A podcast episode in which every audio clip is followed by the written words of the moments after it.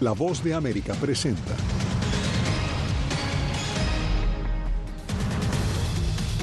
En California, los presidentes Biden y Xi abordan discrepancias entre Estados Unidos y China. Fuerzas israelíes allanan el principal hospital de Gaza en busca de milicianos de Hamas. Y en Estados Unidos, el FBI alerta sobre posibles ataques terroristas por conflicto en Medio Oriente. Además, detener y expulsar a indocumentados, los nuevos poderes otorgados a la policía de Texas.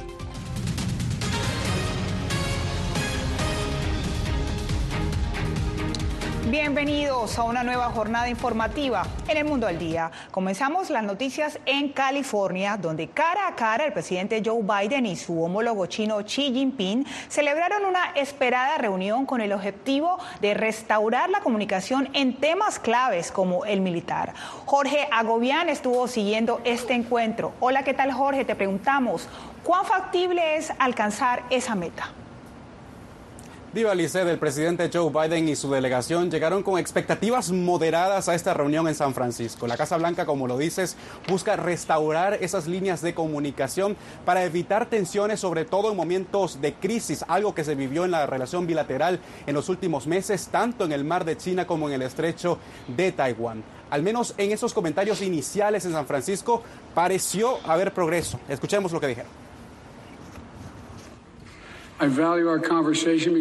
Valoro nuestra conversación porque creo que es primordial que usted y yo nos entendamos claramente, de líder a líder, sin conceptos erróneos ni faltas de comunicación. Tenemos que asegurarnos de que nuestra competencia no entre en conflicto y también tenemos que gestionarlo de forma responsable.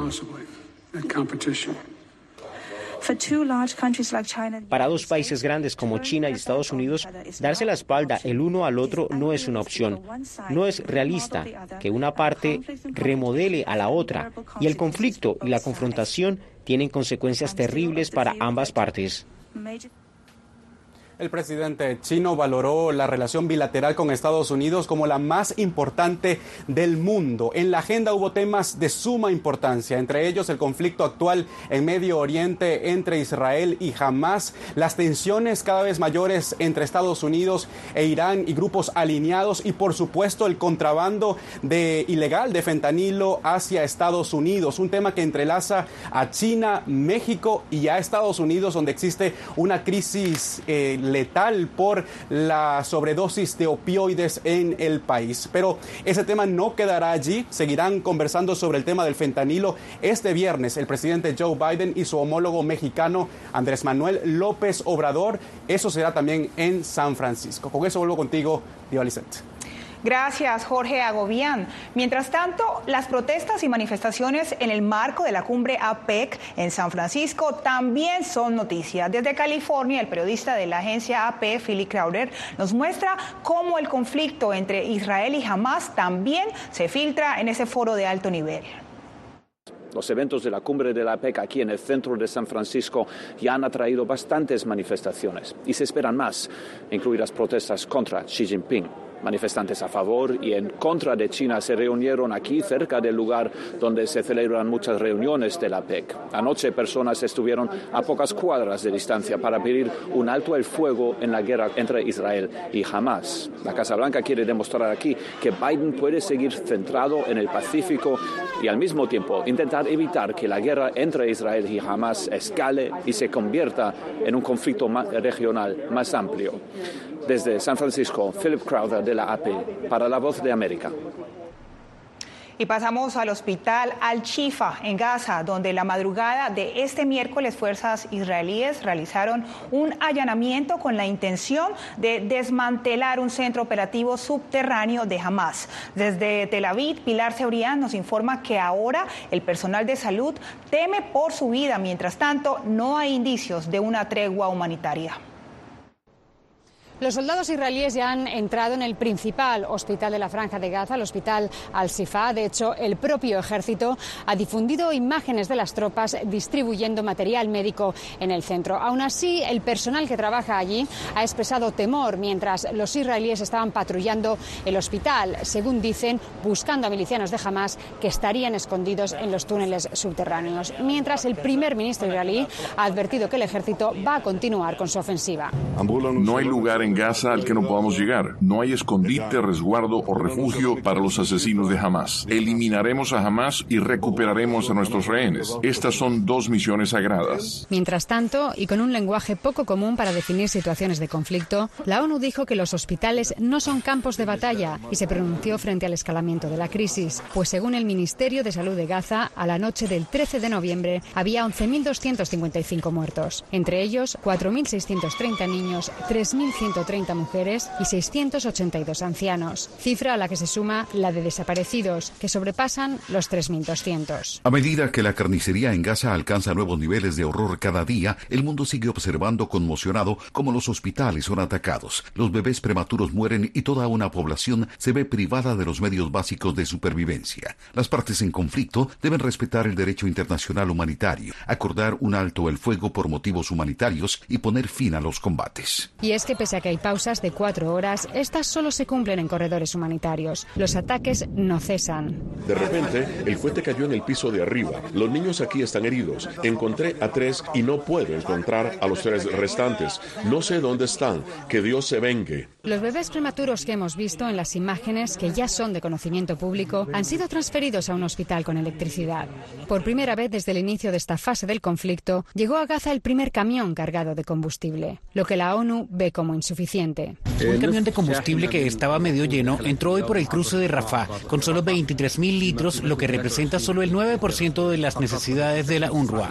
Y por lo pronto, por tercer día consecutivo, continúa la marcha de familiares de secuestrados que salió desde Tel Aviv con rumbo a la oficina del primer ministro Benjamin Netanyahu en Jerusalén para pedir la liberación inmediata de todos los rehenes. Y todo esto mientras las conversaciones continúan en Qatar, que tienen por objetivo la liberación de un número elevado de rehenes a cambio de una tregua humanitaria y también la posible liberación de prisioneros palestinos. Pilar Cebrián, Voz de América. Al respecto, después de cuatro intentos, el Consejo de Seguridad de la ONU aprobó este miércoles una resolución que pide la implementación de pausas humanitarias en Gaza y la liberación de los secuestrados. Y seguimos con el tema porque también este miércoles desde Washington el FBI y el Departamento de Seguridad Nacional alertaron sobre posibles ataques terroristas en Estados Unidos. Celia Mendoza nos tiene los pormenores y nos explica cómo el conflicto entre Israel y Hamas ha incrementado las amenazas. No podemos y no descartamos la posibilidad de que jamás u otra organización terrorista extranjera pueda aprovechar el conflicto actual para llevar a cabo ataques aquí en nuestro propio suelo. El director del FBI, Christopher Wray, sonó las alarmas este miércoles ante el Congreso, asegurando que el conflicto en el Medio Oriente ha elevado aún más las amenazas terroristas de individuos u organizaciones contra Estados Unidos. Desde el 7 de octubre hemos visto un desfile de organizaciones terroristas extranjeras que sugieren ataques contra estadounidenses y sus aliados. Hezbollah expresó su apoyo y elogió a Hamas y amenazó con atacar intereses de Estados Unidos en el Medio Oriente. Al-Qaeda hizo el llamado más específico de los últimos cinco años para atacar Estados Unidos. El secretario de Seguridad Nacional, Alejandro Mayorkas, afirmó que ya su departamento registra un incremento en el número de incidentes producto del conflicto actual entre Israel y Hamas. En los días y semanas posteriores al ataque, hemos respondido a un aumento de las amenazas contra las instituciones judías, musulmanas y árabes estadounidenses en todo nuestro país. El odio dirigido a las comunidades e instituciones de estudiantes judíos se suma al incremento antisemitismo en los Estados Unidos y en todo el mundo. Mallorca se explicó que el ambiente en este último mes refleja la creciente amenaza que se ha expandido llegando al nivel más alto desde la fundación de su departamento hace 20 años en respuesta al ataque terrorista del 11 de septiembre de 2001. Celia Mendoza, Voz de América, Washington.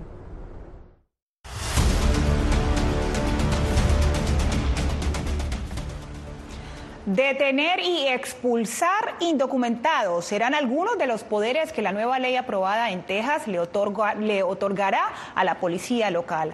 Paula Díaz habló con abogados y activistas quienes planean impugnar la nueva ley SB4 apenas la firme el gobernador Greg Abbott.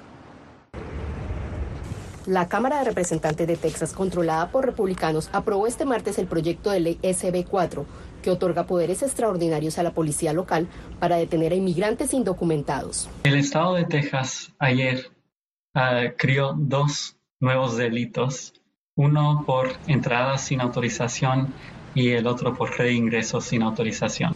La Unión Estadounidense por las Libertades Civiles, ACLU en inglés, afirma que la nueva ley deja abierto el espacio para detenciones por perfil racial.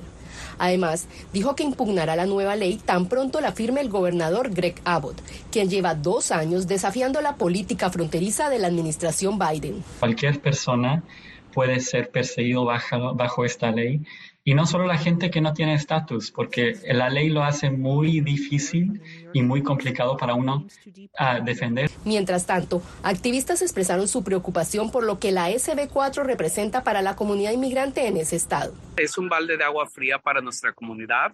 El de repente sentir que estamos en un estado seguro, en un estado que en pasados años no había pasado leyes tan anti-inmigrantes. Cifras de aduanas y protección fronteriza CBP indican que en Texas las autoridades federales detuvieron a 1.216.501 personas durante el año fiscal 2023, de un total de 3.201.144 en todo el país.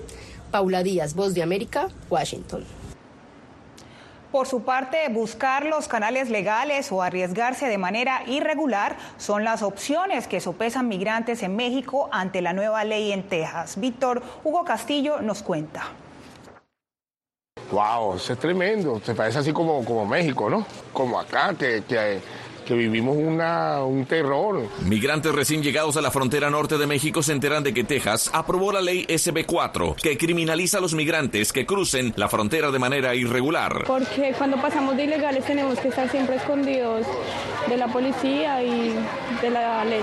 Tantas leyes que salieron nuevas que en verdad no, uno no, no haya ni qué hacer. Al escuchar que la nueva ley en Texas policiales, el poder de detener y ordenar a los inmigrantes que abandonen Estados Unidos lo motiva a seguir intentando por la vía legal. Por una parte está bien porque, mm, listo, no, nos están ayudando a que tenemos que acatar las órdenes, sí o sí pero por la otra parte es que las personas que nos están ayudando del otro lado ya no estarían atados de manos. Por eso cada quien este, elige cómo tomar las decisiones, si entregarse o esperar la aplicación. Y por eso eso es lo que nos impulsa a todavía a muchos a quedarnos aquí. Para este otro venezolano debería haber una reforma a la aplicación CBP One de manera que facilite programar las citas en los puentes internacionales. Que haya más personas que le acepten, que haya más personas que puedan acceder a ello, ¿verdad?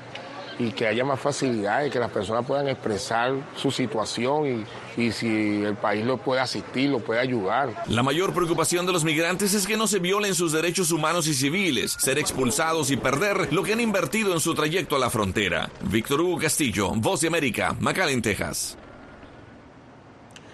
Y carrera contra reloj en el Capitolio de Estados Unidos para evitar un cierre del gobierno. Detalles al volver.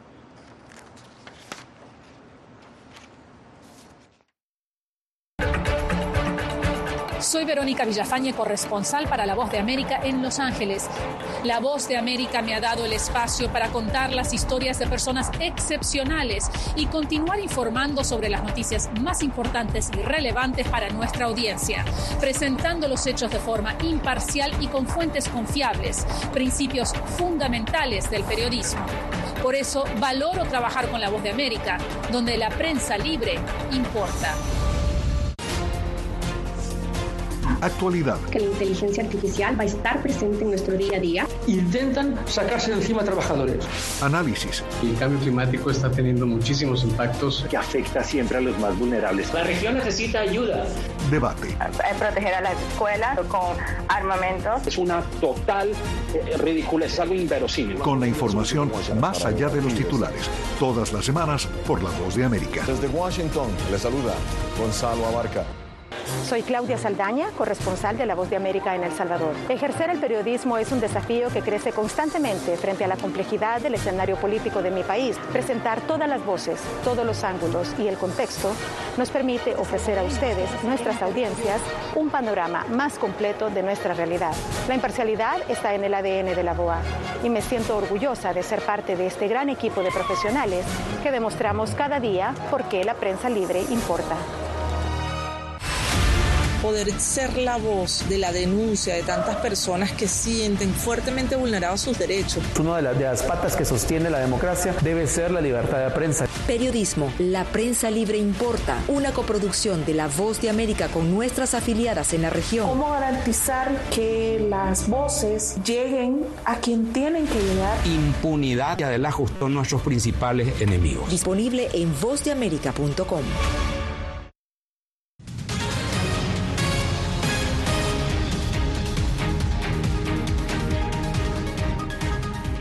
Washington, el Senado trabaja contra reloj para evitar el cierre de gobierno estadounidense. Ahora los líderes legislativos buscan aprobar una legislación que mantendría al gobierno con fondos suficientes. Nos enlazamos con Jacopo Luxi. Hola, ¿qué tal, Jacopo? Cuéntanos cómo avanza esta votación. Viva aquí en el Senado estamos aún a la espera de una posible votación de este proyecto para evitar un cierre de gobierno. Tras oír a los senadores en las últimas horas, una votación es posible que ya tendrá lugar este miércoles en la noche y no se ven obstáculos que podrían bloquear el proyecto que recordamos ya recibió la luz verde en la Cámara de Representantes. El Senado de Estados Unidos trabaja para evitar un cierre parcial de gobierno este sábado, con la intención de aprobar rápidamente una legislación que mantenga el país operativo hasta enero 2024. No drama. Sin drama, sin retraso, sin cierre del gobierno. Ese es nuestro objetivo y esperamos llegar a un acuerdo muy pronto. La Cámara de Representantes aprobó el martes de forma bipartidista un proyecto de ley que no recorta el gasto federal actual. Sin embargo, no destina nuevos fondos para Israel y Ucrania.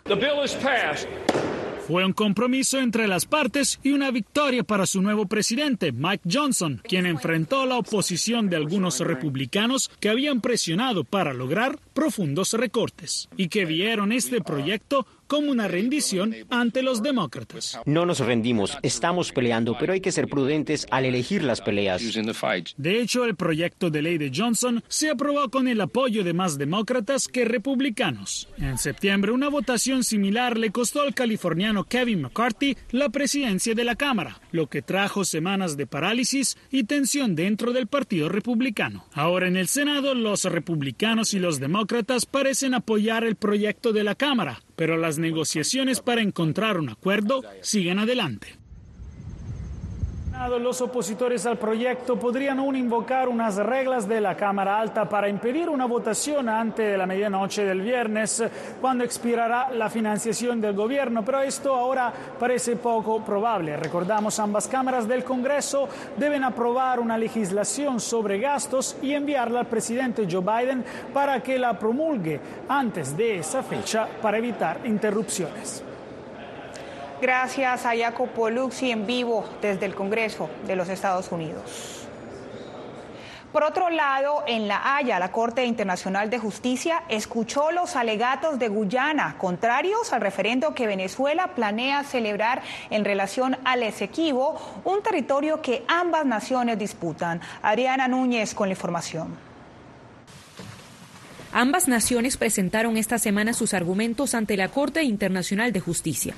Guyana cuestiona algunas preguntas del referendo, en especial en la que se le pide a la población responder si está de acuerdo con incluir el territorio Esequibo como un estado adicional en el mapa de Venezuela y otorgar cédula de identidad venezolana a quienes allí residen.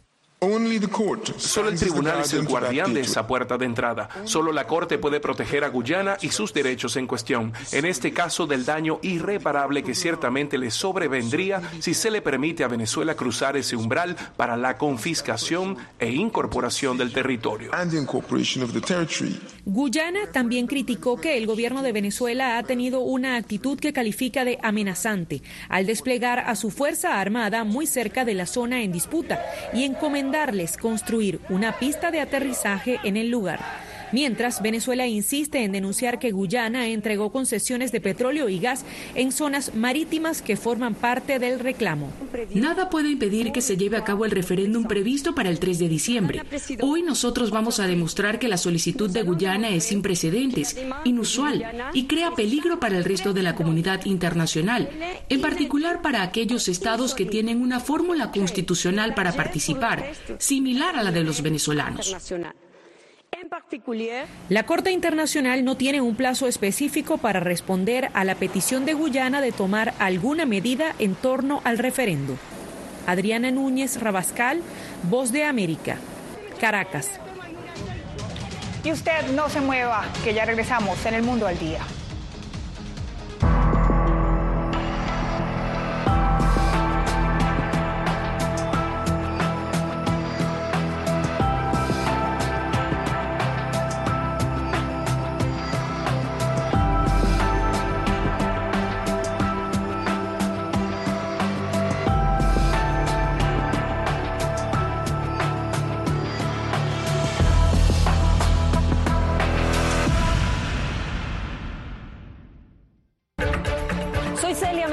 Corresponsal internacional de La Voz de América. Desde que me uní a este equipo de profesionales hace más de una década, he tenido la oportunidad de descubrir un mundo de noticias que comparto con ustedes. La Voz de América habló con el director. Porque siempre estoy en el lugar de los hechos, entregando información veraz, clara y precisa, manteniendo nuestro compromiso periodístico, porque en La Voz de América la prensa libre importa.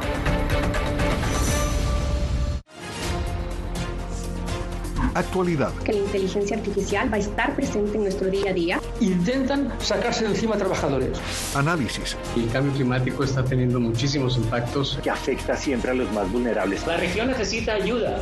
Debate.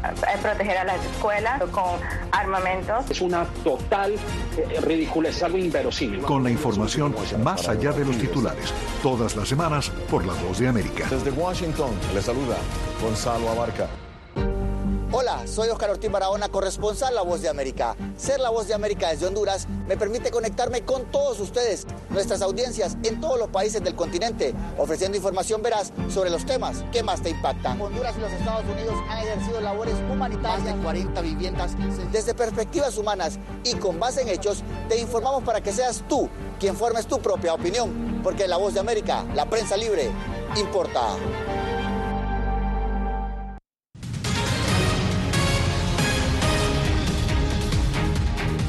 La crisis de seguridad en Ecuador ocupa un renglón importante en el proceso de traspaso de poder al presidente electo Daniel Novoa. Desde Quito, Néstor Aguilera nos informa sobre el Consejo de Seguridad donde el Guillermo Lazo, el mandatario saliente, da cuenta de la situación de seguridad.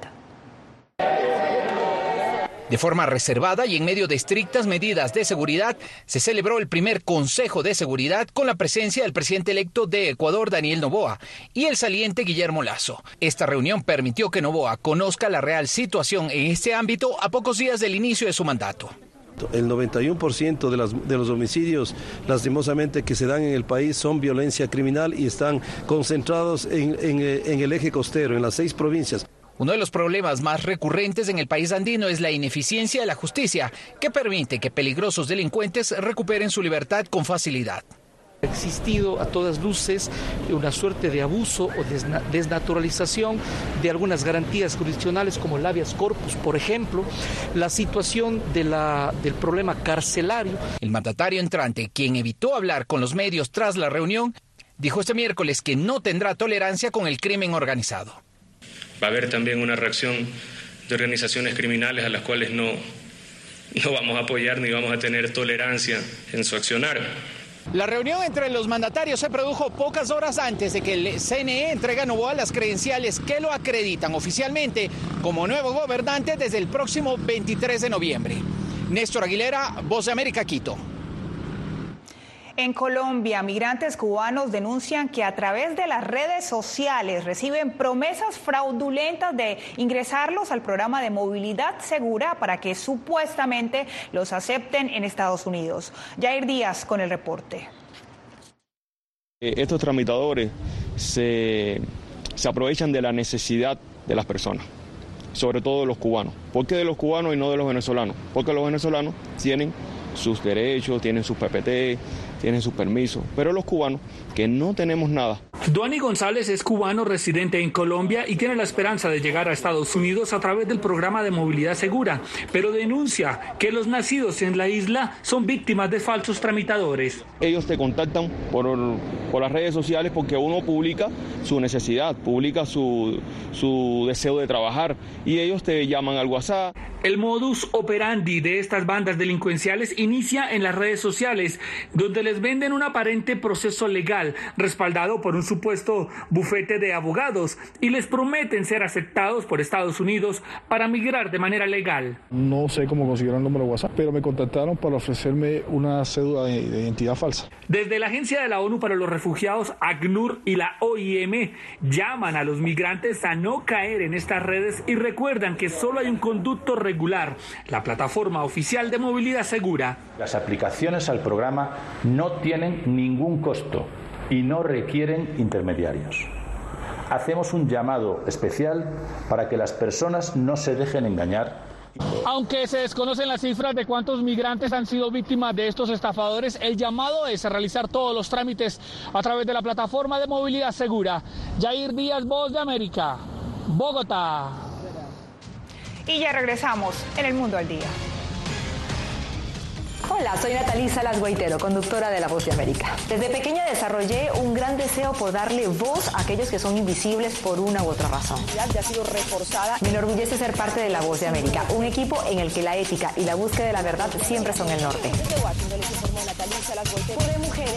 Ser periodista es una gran responsabilidad porque somos defensores de principios de libertad y para mantenerlos, la prensa libre importa.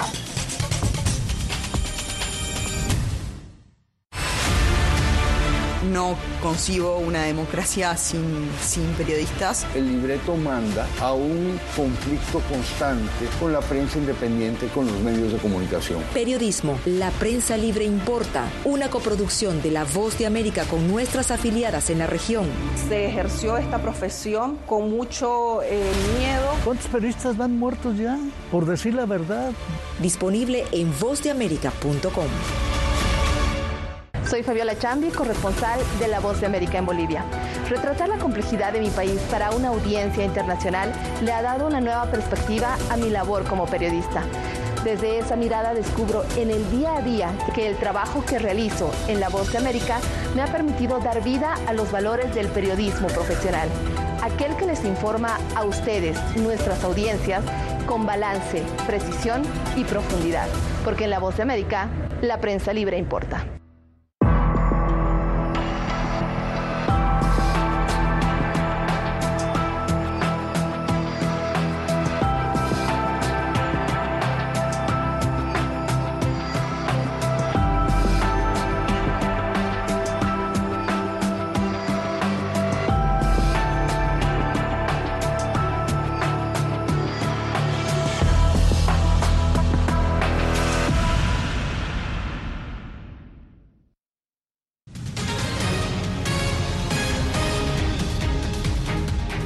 La ciudad de Miami, la empresa Uber busca persuadir a los conductores de vehículos a gasolina para que cambien a la tecnología eléctrica. José Pernalete nos amplía. Miguel Valdés tiene nueve años como conductor de Uber, pero desde hace tres meses cambió su vehículo de gasolina a la modalidad eléctrica. Eh, me tomó tiempo de cambiar porque era un cambio muy brusco y muy nuevo, pero no, no me arrepiento y a gasolina no, no regreso más. Para el cambio de su carro le ayudó la alianza que sostiene Uber con otras empresas para incentivar esta conversión, cuyo propósito es reducir las emisiones tóxicas de los automóviles convencionales. Por cada viaje que realizan con un vehículo cero emisiones, reciben un dólar extra. Aparte tenemos las alianzas con Hyundai, con TrueCar, que les hacen eh, descuentos o les pueden dar incentivos por hasta mil dólares por adquirir el vehículo eléctrico y realizar los primeros 100 viajes con la plataforma plataforma de Uber.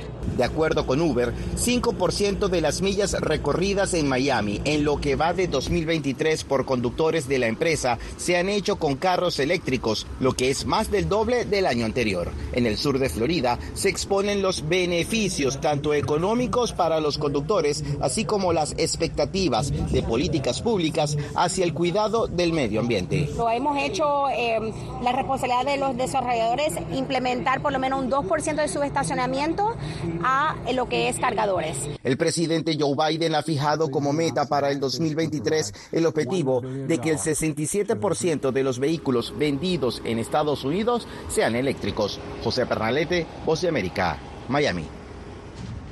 Y de esa manera nos despedimos en el mundo del